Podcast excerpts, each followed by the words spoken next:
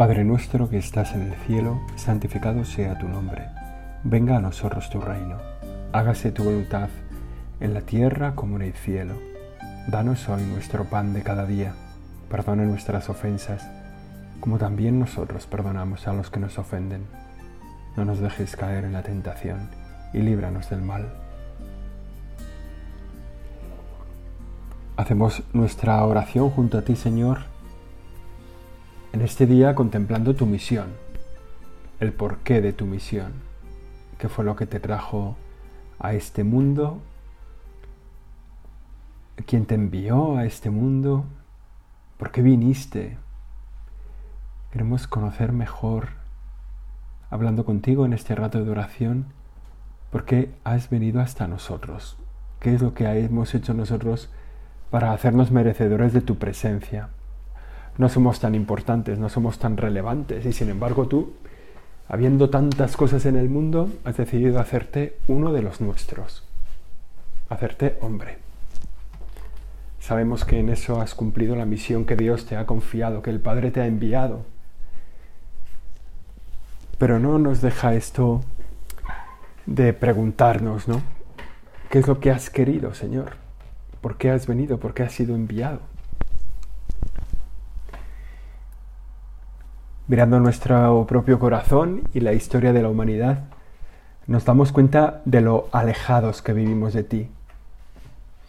Somos conscientes muchas veces de tu existencia, de tu acto creador, de la cantidad de cosas, bueno, de todo lo que existe en el universo que tiene su origen, que ha sido creado por ti. Y cuando nos preguntamos por qué, por qué lo has creado todo, para qué lo has creado todo, es fácil darse cuenta de que detrás de todo eso, Señor, hay un acto de amor. Que no nos parece posible crear por odio, no nos parece posible crear por mentira. No nos, no nos parece posible crear por fastidiar. Nos parece, quizá en eso es en lo que somos, hemos sido creados a imagen y semejanza de ti. Ese, esa intuición, ese olfato que tenemos de que la creación solo, tiene, solo puede tener como motivo un acto de amor. Todo ha sido creado por amor. Porque el ser humano también cuando crea, cuando de algún modo participa de ese don creador tuyo, cuando crea una obra de arte, una obra de la literatura universal, cuando crea, en el fondo es un acto de amor, de decir, voy a mejorar la humanidad el mundo, lo que decían, ¿no? será salvado por la belleza. Y nosotros que somos capaces de belleza, de generar belleza, nos damos cuenta de que ese acto creador que se manifiesta con belleza, detrás de él hay un acto de amor. Es así, es, es un acto de amor lo que lo ha creado todo. Igual que el acto conyugal, que también es una expresión de una manifestación del poder creador de Dios, entregado a los padres, es también una expresión de un acto de amor. El acto conyugal en el que la mujer y el varón se entregan abiertos a la vida, en el fondo hacer visible el poder creador de Dios todavía presente, potente, patente en este mundo. Cada rincón al que miramos, cada cosa de la creación que nos encontramos, nos hace visible que todo lo has creado por amor. Y no solo eso, sino que todo lo has creado por amor a nosotros. O sea, por amor al ser humano. O sea, que toda la creación está ordenada, está organizada para hacernos patente a cada uno de nosotros que nos quieres. Por eso cuando miramos al horizonte y nos encontramos a lo mejor un bosque allá al fondo, a lo mejor entre las nubes. Pues cada una de las hojas de ese último árbol que vemos allí al fondo del último bosque entre las nubes, cada una de esas hojas ha sido puesta ahí por Dios para hacer visible la belleza para ti. O sea, Dios ha puesto cada una de esas hojas pensando en ti. Todo lo has creado por amor. Todo está creado por nosotros, para nosotros. La creación entera se orienta también a hacer posible no solo nuestra felicidad, nuestra alegría, no solo la contemplación de la belleza, sino nuestra propia existencia. Eso es un poco tumbativo, ¿no? darnos cuenta de que estás ahí, todo está ahí para hacer posible nuestra sola existencia. Es decir, que cada cosa con la que nos encontramos cada mañana, en el fondo es un detalle de amor a Dios por ti y por mí. En la creación vemos la grandeza de tu poder creador. En cada semilla, en cada árbol, nos damos cuenta del compromiso de todas las especies con la creación.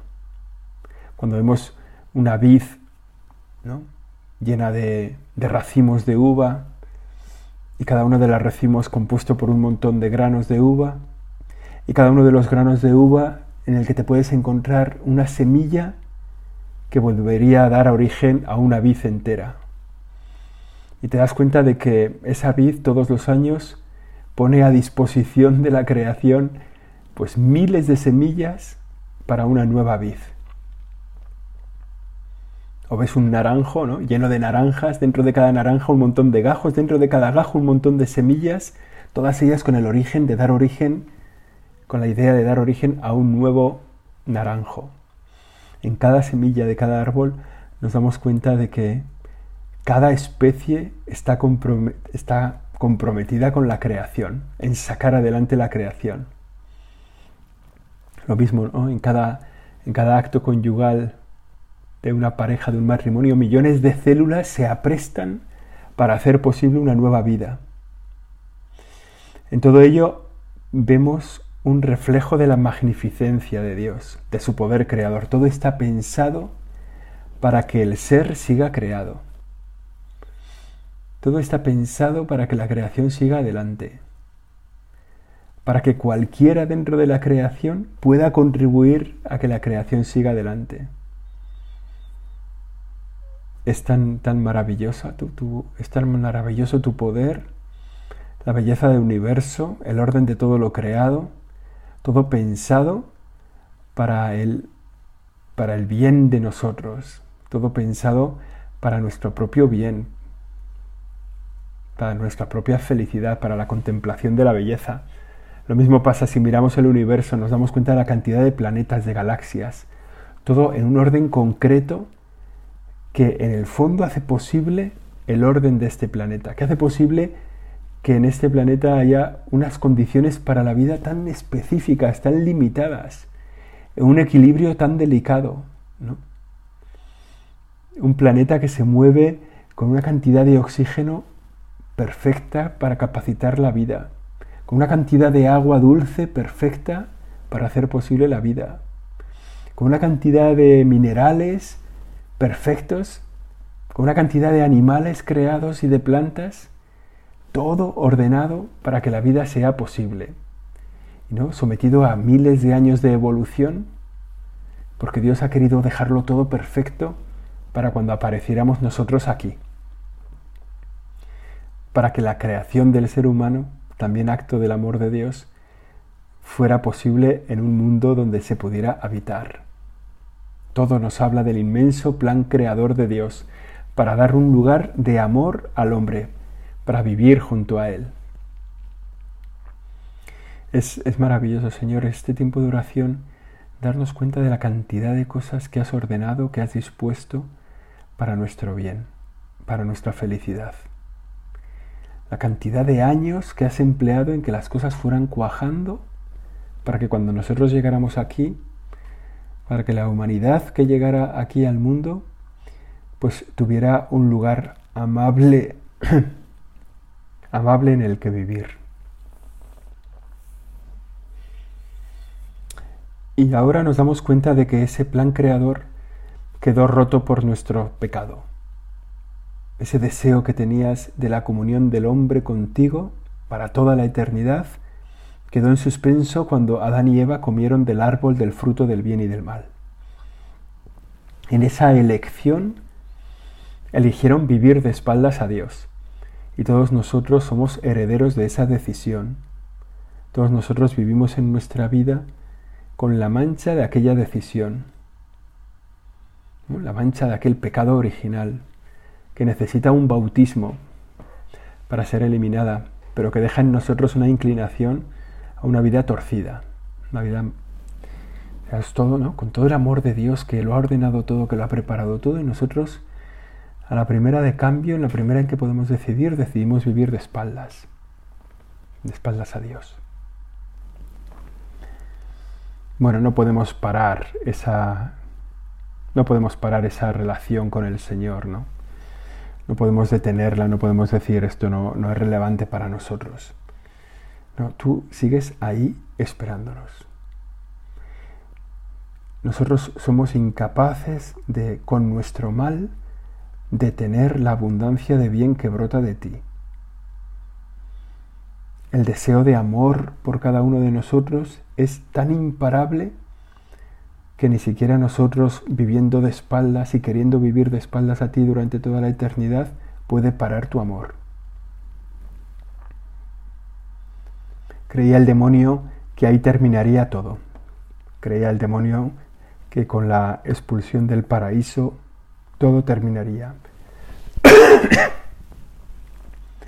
Pero tanto amor de Dios, tanto amor tuyo por cada uno de nosotros no podía quedar baldío. Y tu amor, Señor, buscó un camino nuevo para renovar el encuentro tuyo con el hombre, tuyo con el ser humano. Ese nuevo camino que tuvo unos momentos intermedios, ¿no? que nosotros los conocemos como las alianzas las sucesivas alianzas de Dios que sigue acercándose al ser humano para volver a realizar ese plan de redención, ese plan de comunión con el hombre y que, y que necesitaría una redención, porque nosotros habíamos decidido destruirlo y por eso necesitábamos la redención. Esos caminos, esas alianzas intermedias, que llevaron al encuentro definitivo en la nueva alianza, en la que desde aquel momento se abría para toda la humanidad un camino anchísimo de salvación, por donde se podría realizar para siempre el encuentro del hombre y Dios, el reencuentro definitivo, una alianza nueva y eterna querida por el Padre y encomendada a su Hijo. Y aquí es donde llegamos en este tiempo de oración, Señor, en darnos cuenta de que tu misión, la misión que Dios te ha pedido realizar, es la redención de cada uno de nosotros, la salvación de cada uno de nosotros. Y al tiempo que la contemplamos, tan inmerecida, tan injusta, ¿no? El Padre que todo lo ha creado y nosotros que hemos decidido vivir de espaldas a su amor, la respuesta de Dios ha sido un desparrame de, su amor, un desbordamiento de su amor. O sea, te quiero tanto que cuando tú vives de espaldas, yo te entrego a mi Hijo para rehacer, o realizar la redención. Eso nos deja con la boca abierta.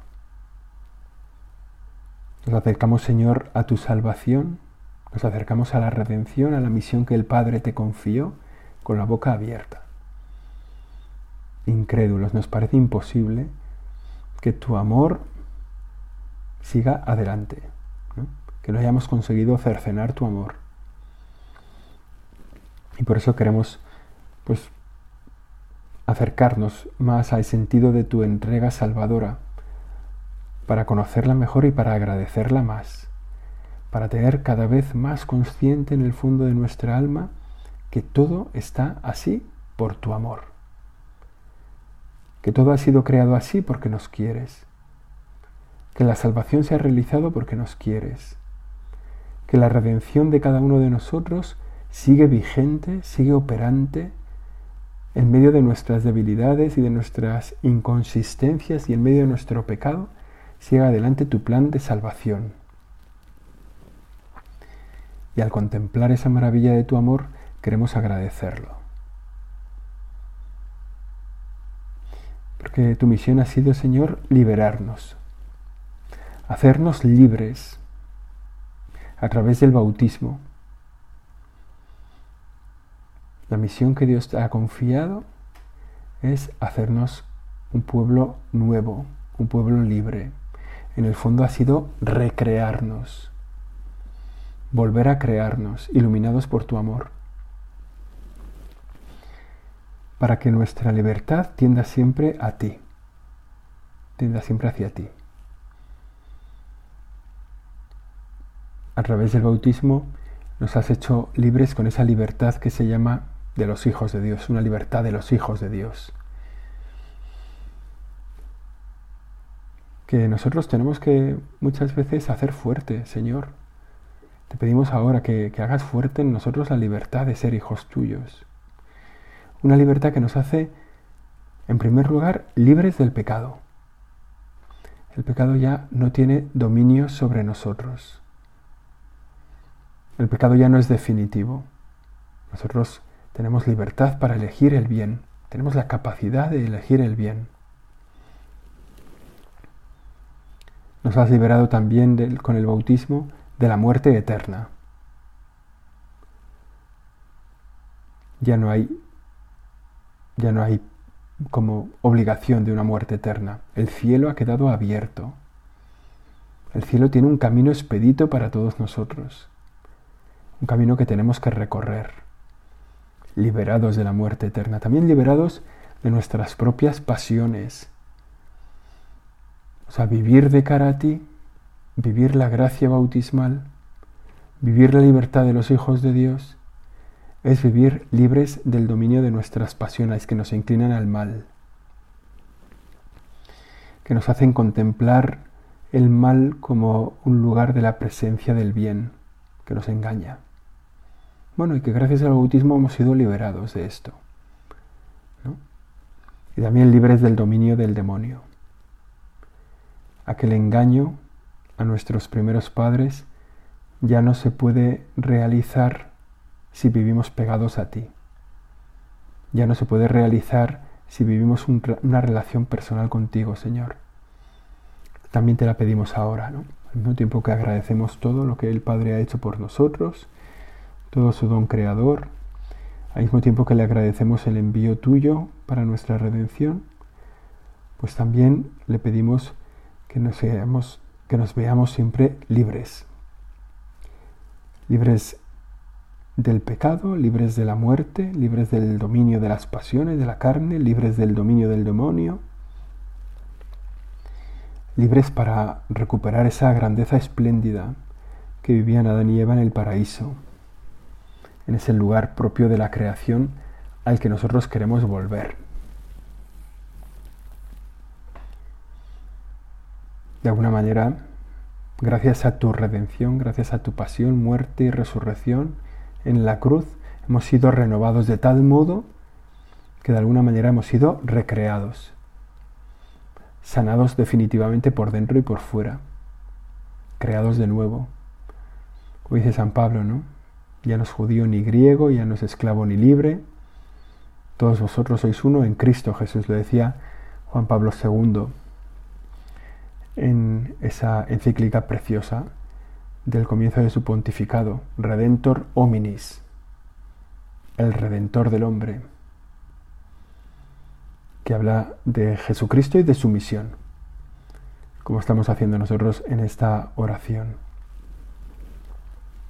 Este gran regalo de la vida nueva en Cristo nos hace darnos cuenta también de que todos los bienes son relativos. Es decir, son bienes en la medida en que contribuyen a nuestro bien eterno, a nuestra realización definitiva. O sea, es darnos cuenta de que el bien mayor que podemos recibir, que hemos recibido, es el de nuestra redención. Poder decir con, con esa verdad, con esa rotundidad, el Hijo del Hombre me amó y se entregó por mí. Esa redención tuya, Jesús, que se aplica a cada uno de nosotros y que la teníamos que poder repetir en voz alta El Señor se amó y se entregó por mí. Señor te amó y se entregó por ti. Nadie te ha amado tanto. Nadie te ha amado tanto. Nadie ha dado la vida por ti. A lo mejor pues puedes dar constancia de que sí, de que a ti una persona dio la vida, murió porque te quería. Bueno, no es tan frecuente. Mucha gente que vive en el amor, enamorada, pero cuando le preguntas, ¿tú darías la vida por la persona a la que amas? Pues casi esa respuesta queda confinada al amor de una madre por su hijo o de un padre por su hijo, quizá al amor de un hombre por su mujer o al revés, de una mujer por su marido después de una entrega de vida entera, pues estarían dispuestos a dar la vida. Pero eso en realidad no pasa, pasa muy poquito.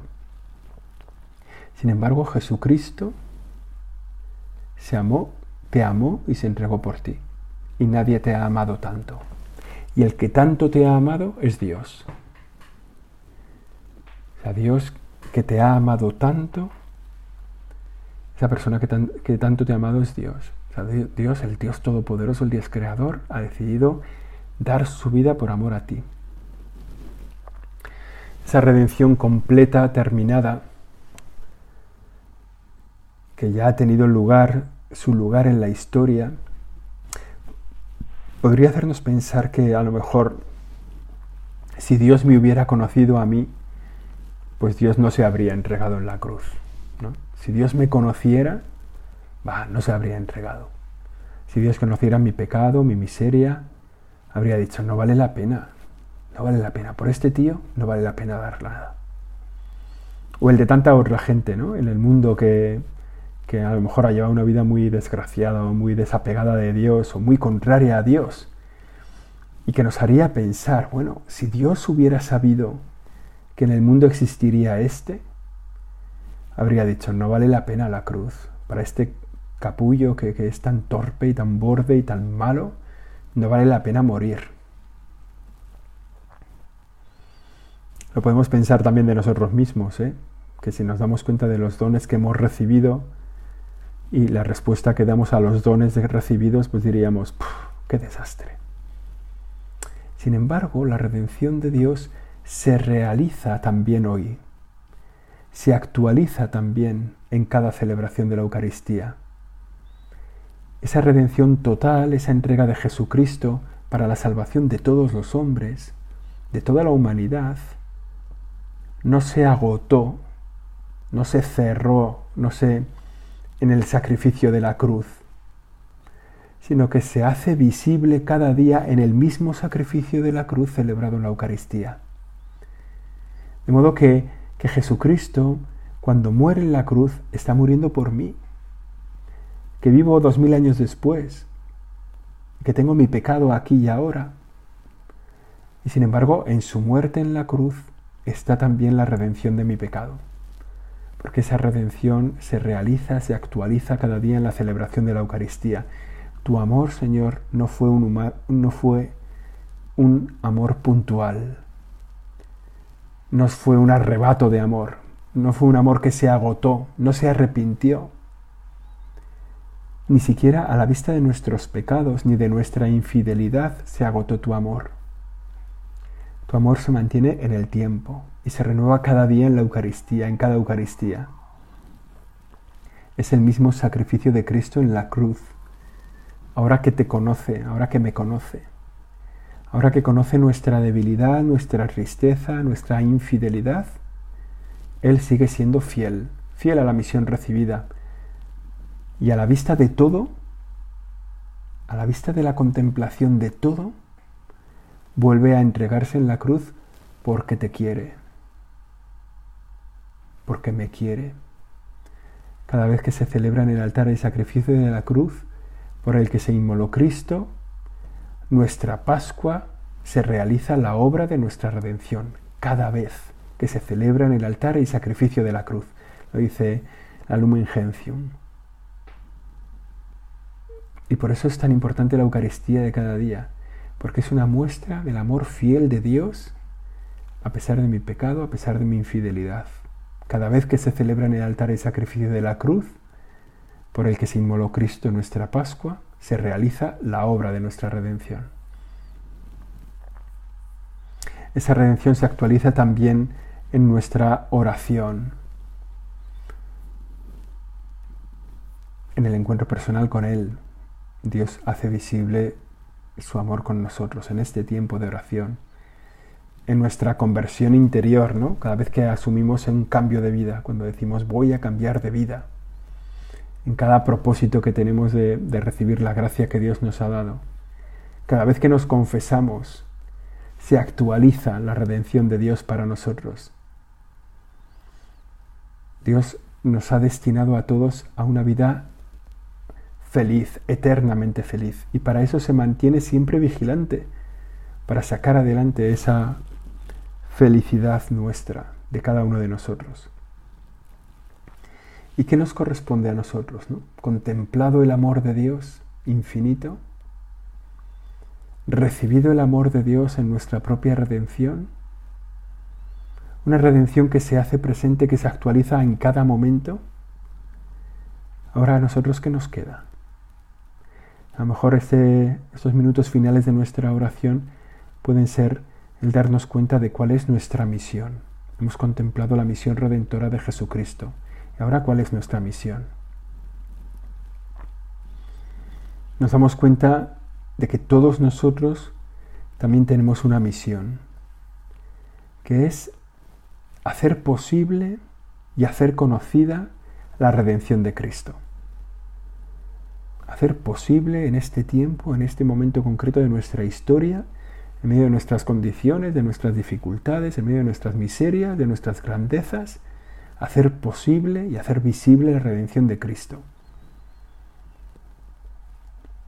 Ayúdanos a descubrirte, Señor, a buscar el camino, a dejar un mundo mejor, a caminar la senda que nos mandas, a contribuir también al bien común, al bien de la humanidad con nuestro conocimiento, sobre todo ayúdanos a difundir tu plan de salvación, anunciar a todo el mundo el don maravilloso de la Eucaristía que nos salva en el aquí y en el ahora,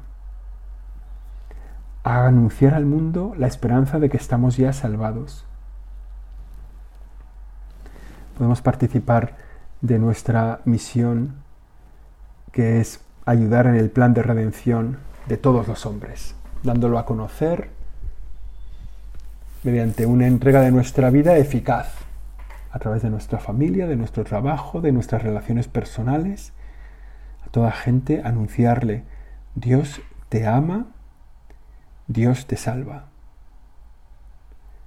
La Virgen María, que fue una piedra clave de este plan de redención y que fue fiel también en ese momento de la historia, en la encarnación y fiel hasta la cruz, acompañando a Cristo y fiel a la primera iglesia en el momento de la soledad, de la oscuridad. A la Virgen María nos giramos ahora para pedirle su ayuda. Que nos sintamos salvados, que nos sintamos redimidos, que anunciemos la salvación y la redención de Dios. Dios te salve María, llena eres de gracia, el Señor es contigo. Bendita tú eres entre todas las mujeres y bendito es el fruto de tu vientre Jesús. Santa María, Madre de Dios, ruega por nosotros pecadores, ahora y en la hora de nuestra muerte. Amén.